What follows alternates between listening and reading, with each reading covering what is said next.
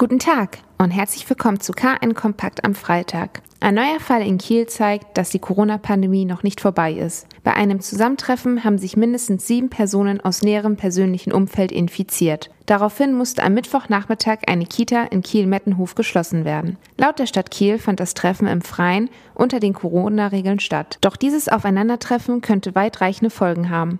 Nach Angaben der Stadt arbeiten drei Infizierte in Einrichtungen der Altenhilfe. Aus diesem Grund seien bereits erste Tests in den Einrichtungen durchgeführt und Risikopersonen bereits separiert worden. Da ein Kind positiv auf Corona getestet wurde, befinden sich nun alle 55 Kinder mit jeweils einem Elternteil in Quarantäne. Für heute soll vor der Kita eine mobile Teststation aufgebaut werden, um schnellstmöglich Gewissenheit zu bekommen, ob sich noch mehr infiziert haben könnten.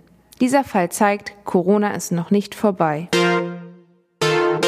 Pünktlich zu den Sommerferien hat der Hansapark seine Tore aufgemacht. Viele Touristen und Schleswig-Holsteiner haben lange drauf gewartet und nun ist es soweit. In Sirksdorf rollen die Achterbahnen wieder über die Schienen. Trotz der Wiedereröffnung müssen Besucher sich an Regeln und Einschränkungen halten, wie zum Beispiel Tickets müssen im Voraus gebucht werden, Mindestabstand und in den Fahrgeschäften müssen Nasen-Mundschutzmasken getragen werden. Doch das hält treue Hansapark-Besucher nicht ab. Der Park wirkt belebt und in jeder Ecke hört man vergnügte Gelächter. Sollte sich das Hygienekonzept des Freizeitparks beweisen, könnten die Einschränkungen zum gegebenen Zeitpunkt wieder gelockert werden.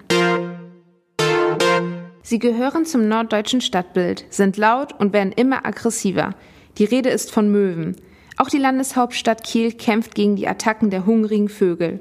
Um gegen das Problem anzugehen, verhängt die Stadt Kiel Bußgelder bis zu 300 Euro denn das Füttern von Möwen ist in Kiel verboten. So lockt man sie nur an und gewöhnt sie an das Verhalten.